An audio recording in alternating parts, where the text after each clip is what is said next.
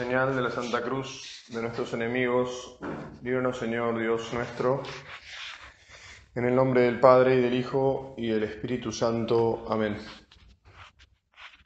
Señor mío y Dios mío, creo firmemente que estás aquí, que me ves, que me oyes. Te adoro con profunda reverencia.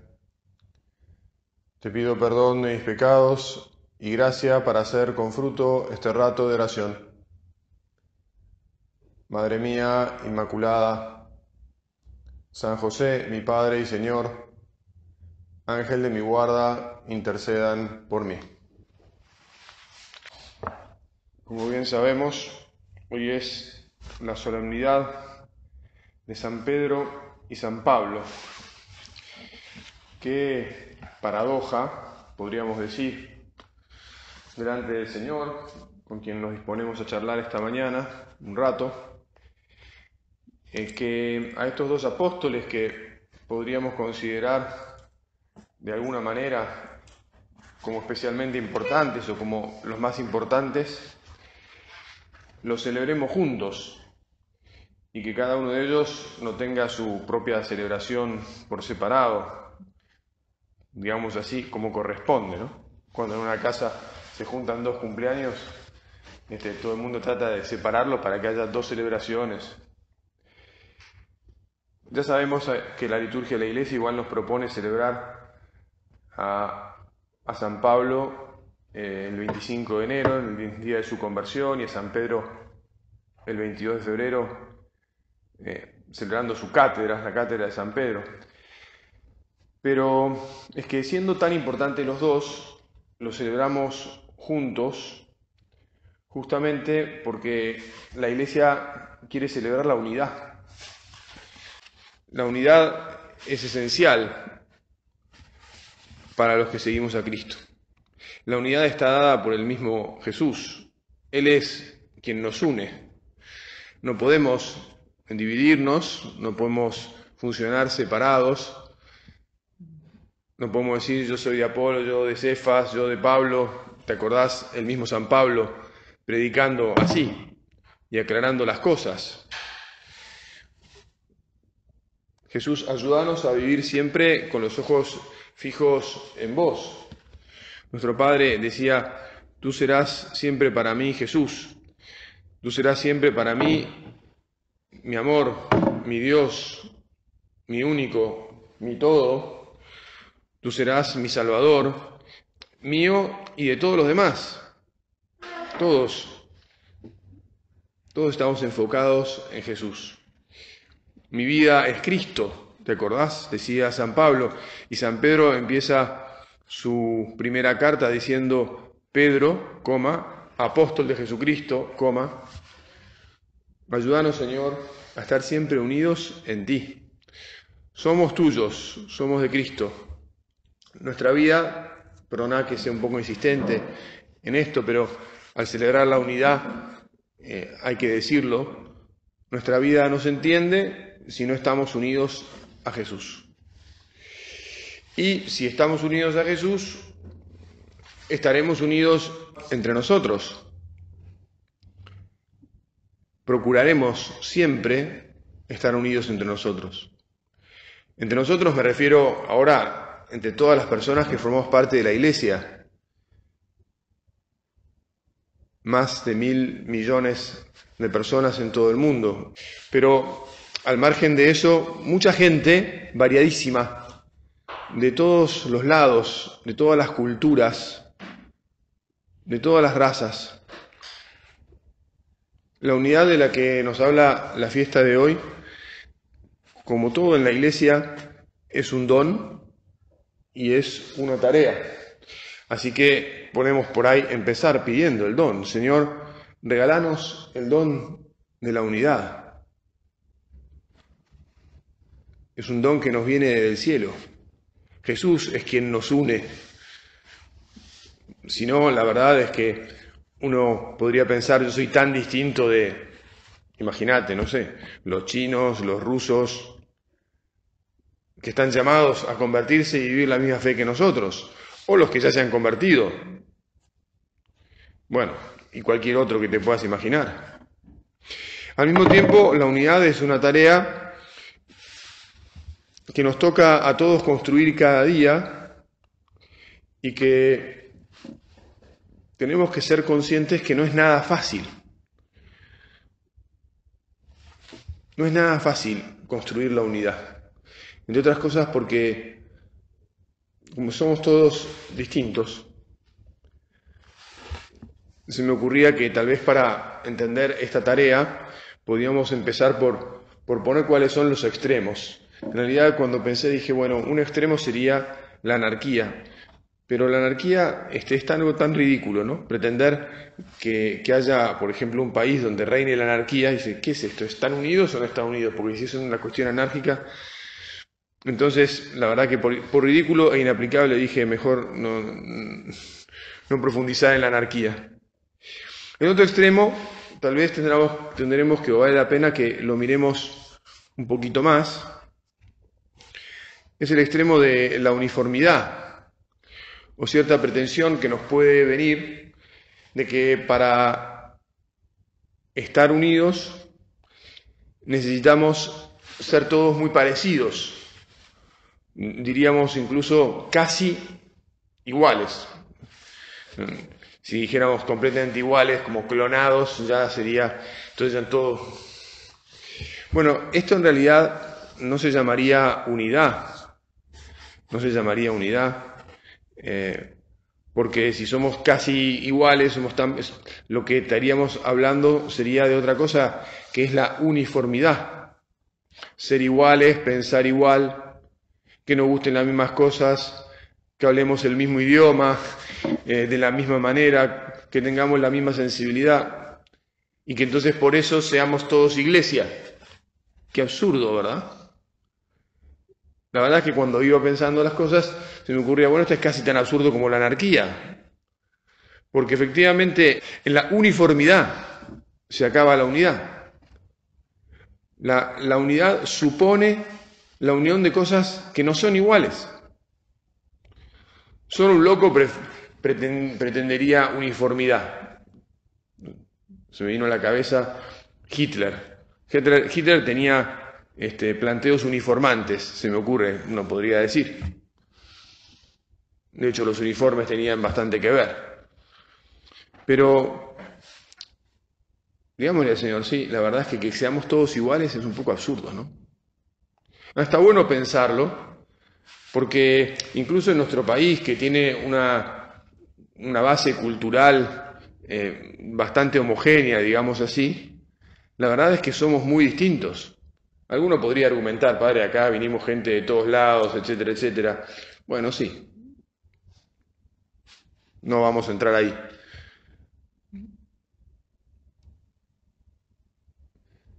Jesús entregó su vida por todos para que todos los hombres se salven. Y efectivamente somos todos muy distintos, maravillosamente distintos, aunque aquí no haya tantos eh, negros, amarillos, pieles rojas o de otros colores.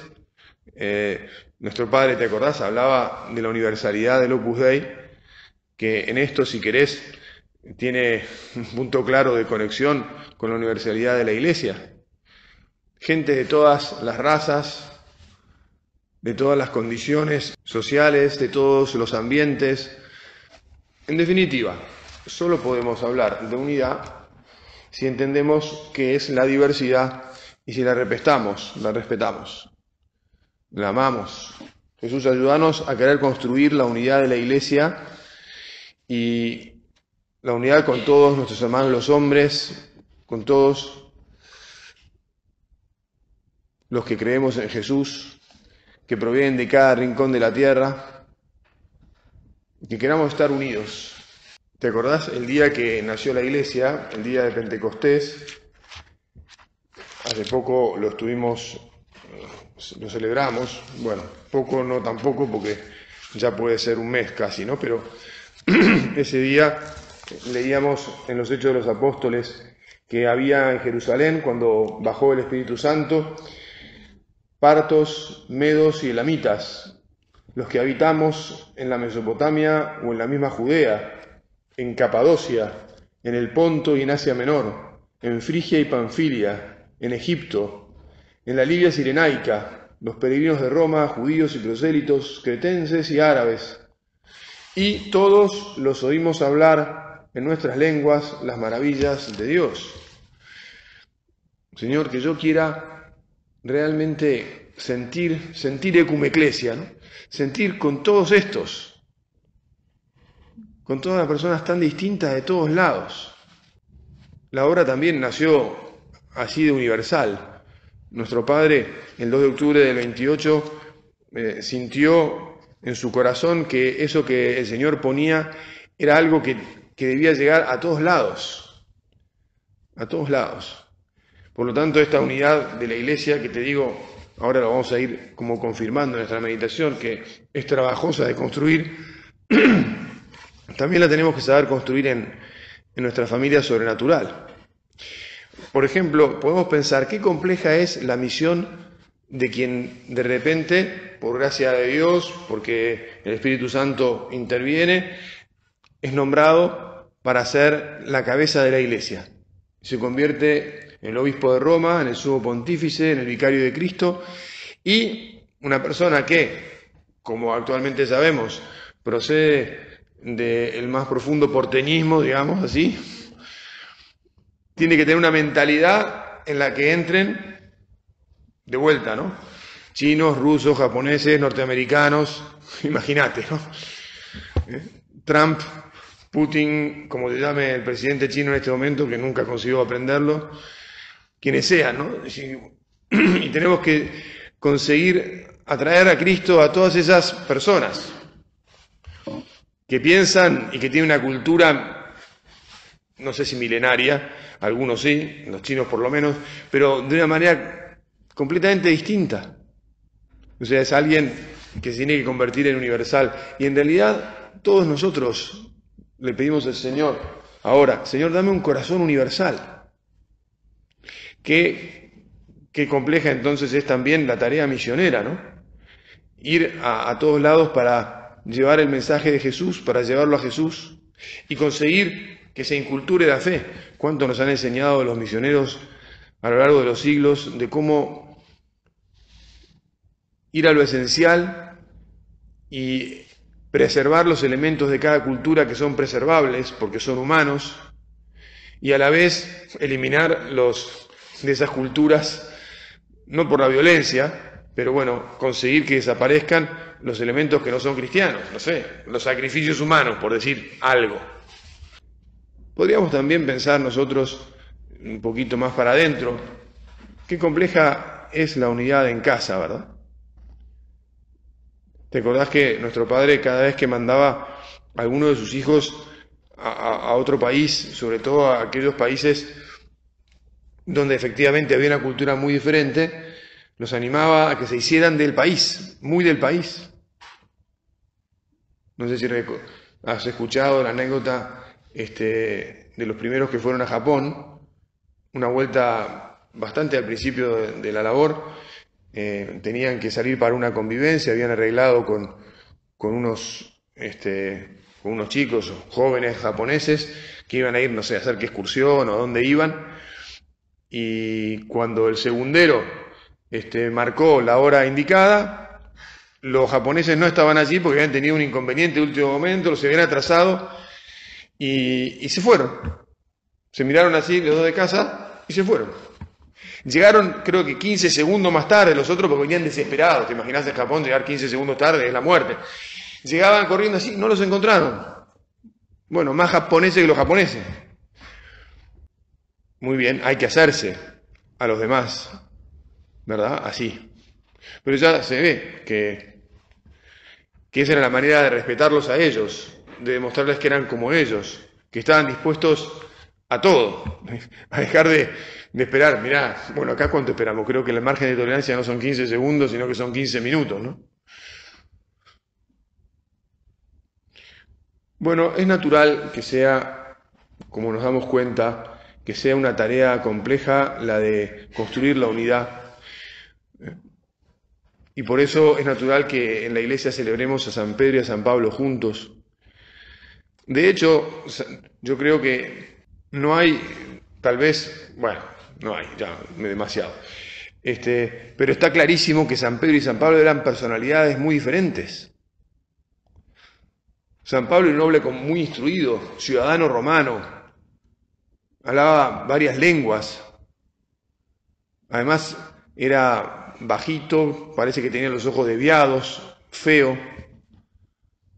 San Pedro era un Galileo, una persona de una cultura mucho más básica.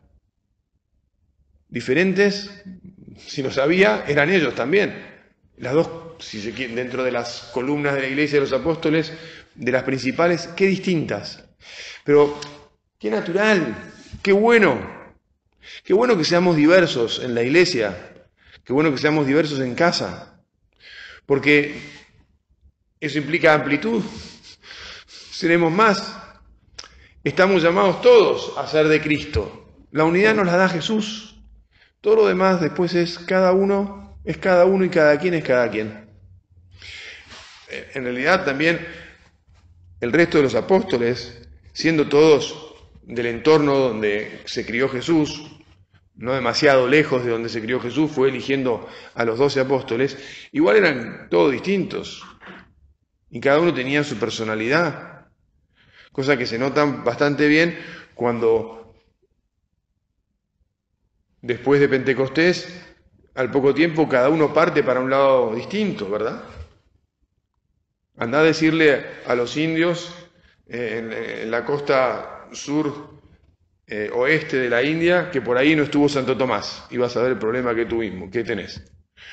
O Santiago, que, fue a España. Y todos salieron, todos comprendieron y para allá se fueron, ¿verdad?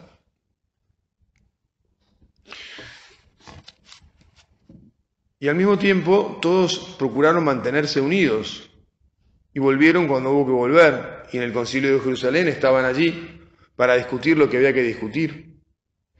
San Pablo, en la carta a los Gálatas, dice, al cabo de 14 años, cuenta, subí nuevamente a Jerusalén con Bernabé, llevando conmigo a Tito. Lo hice en virtud de una revelación divina y les expuse el Evangelio que predico entre los paganos, en particular a los dirigentes, para asegurarme que no corría o no había corrido en vano. O sea que una inspiración divina lo movió a San Pablo a ir con su compañero de, de, correrías apostólicas, e incluso llevando a Tito, a quien ya habían elegido como otro compañero más, a ver a los que tenían autoridad en Jerusalén y preguntarles si ¿Ves que estaban construyendo unidad? Preguntarles si lo que ellos predicaban de Cristo era lo que había que predicar.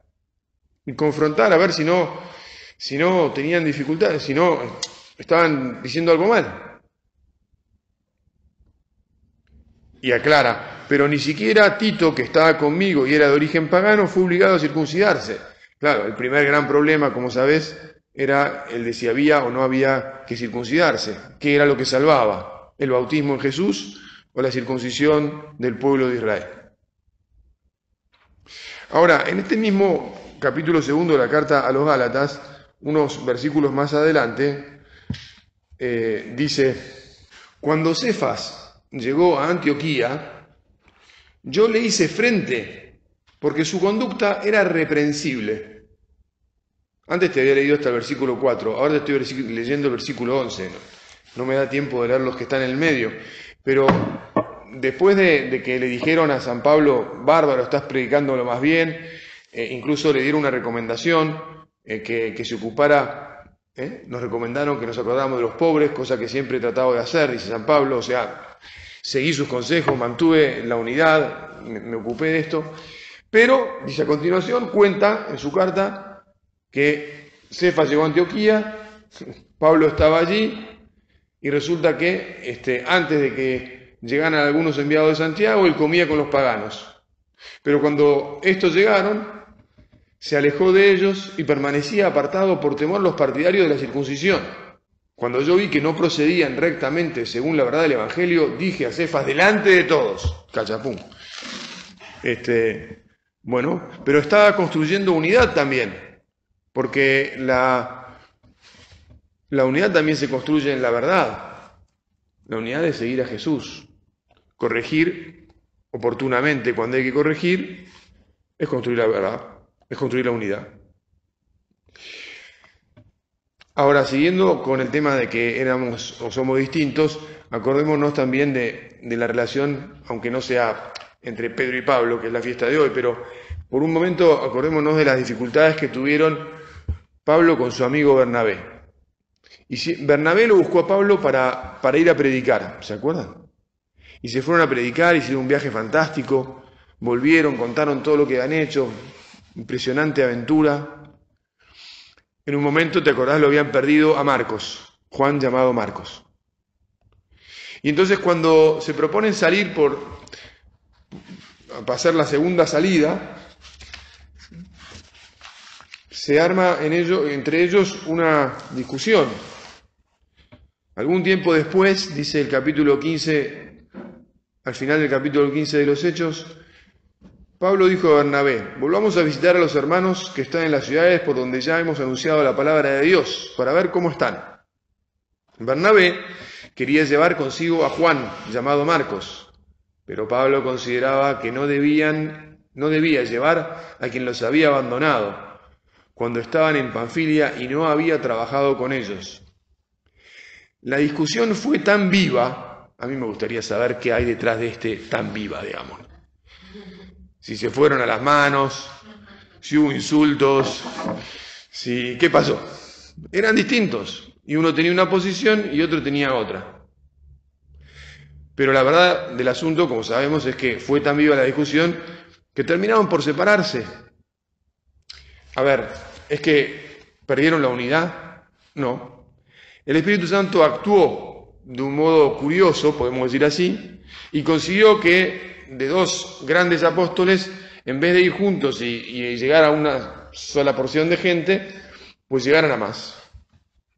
Y de hecho, sabemos bien que años más tarde, Marcos vuelve a aparecer entre los colaboradores de Pablo. Es decir, que no se, no se pelearon a muerte. La unidad fue trabajosa, pero hubo revuelta, acercamiento, hubo disculpas, hubo reconsideración, seguramente, bueno, por parte de Pablo, está claro que era el que tenía la posición más dura respecto de, Marcos y, lo, lo, remitió entre sus colaboradores. ¿Ves que la unidad es algo trabajoso en la iglesia, es algo trabajoso en casa? Y tenemos que pedir al Señor que nos ayude mucho a, querer estar siempre muy unidos y a querer también darnos cuenta que el Espíritu Santo nos va llevando y que tenemos que aprender a querer a todos, aunque a veces nos cueste un poco más de, tiempo hacernos a las maneras de todos. A Pablo le costó aceptar que, que Marcos en realidad no era lo que él pensaba que era. Y así, Señor, danos, ayúdanos a que miremos a todos con, con el deseo de estar unidos. A todos en la iglesia otro día será ocasión tal vez de hablar más de la unidad en casa, ¿verdad? Pero bueno, a todos, ahora es que estamos hablando de, la fiesta de San Pedro y San Pablo, a todos en la iglesia. Que nos dispongamos a construir la unidad de la iglesia. En, la carta que, que, envió el Padre después del, del Consejo General que lo eligió, el 14 de febrero del 17, te acordarás que nos escribió el Padre, eh, decía en la iglesia, un título en la iglesia. Para que la nueva evangelización dé frutos, es decisiva la comunión entre los católicos mismos. Hacer crecer el aprecio mutuo entre los fieles de la Iglesia y entre las más variadas agrupaciones que, pueden, que puedan existir. Es parte de nuestra misión en la gran familia de los hijos e hijas de Dios. Es parte de nuestra misión hacer crecer el aprecio mutuo entre los fieles de la Iglesia. Jesús, ayúdanos a hacer un poco de examen ahora. Esto es algo que está en el, en el espíritu de la obra desde siempre.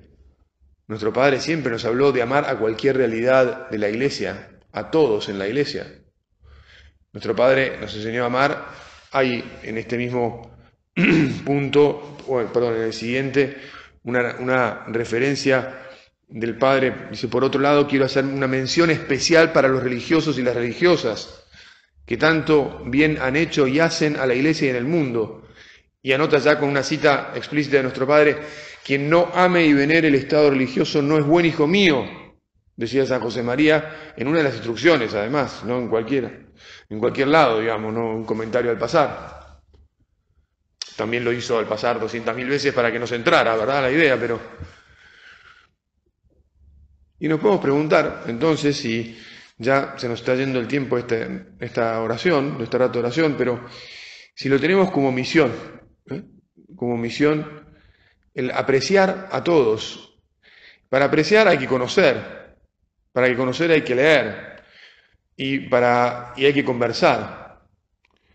No sé si todos los días vamos a tener que estar conversando de, lo, de las iniciativas de apostolado de, de otras realidades eclesiales, ¿verdad? Pero con alguna frecuencia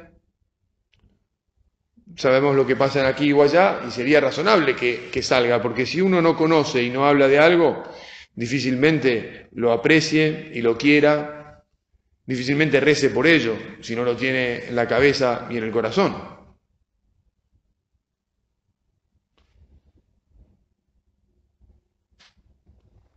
Contribuir a que dentro de la iglesia se respire el clima de auténtica caridad. Para esto es necesario reforzar del modo oportuno, en cada caso la relación con personas de otras instituciones y realidades de la Iglesia. Reforzar la relación con personas de otras instituciones. Señor, ayúdanos a, a ganar, a crecer en este espíritu. Superar posibles malos entendidos y encomendar al Señor las iniciativas promovidas por otros, viviendo la humildad colectiva. bueno, ya con esto tenemos que acabar. Como siempre le vamos a pedir a la Virgen, Madre de la Iglesia, que nos ayude a, a amar mucho la Iglesia, a amar mucho la unidad de la Iglesia, a trabajar la unidad de la Iglesia a trabajarla entre nosotros, a estar muy unidos y sabiendo que en realidad eh, esto que dijimos durante un rato de esta meditación, la unidad es a partir de la diversidad, porque si no sería uniformidad y eso no es unidad. Que hoy en la fiesta de San Pedro y San Pablo, a quienes la Virgen también custodió siempre, pues nos renovemos nuestros propósitos Pidamos el don y trabajemos, nos dispongamos a trabajar por esto.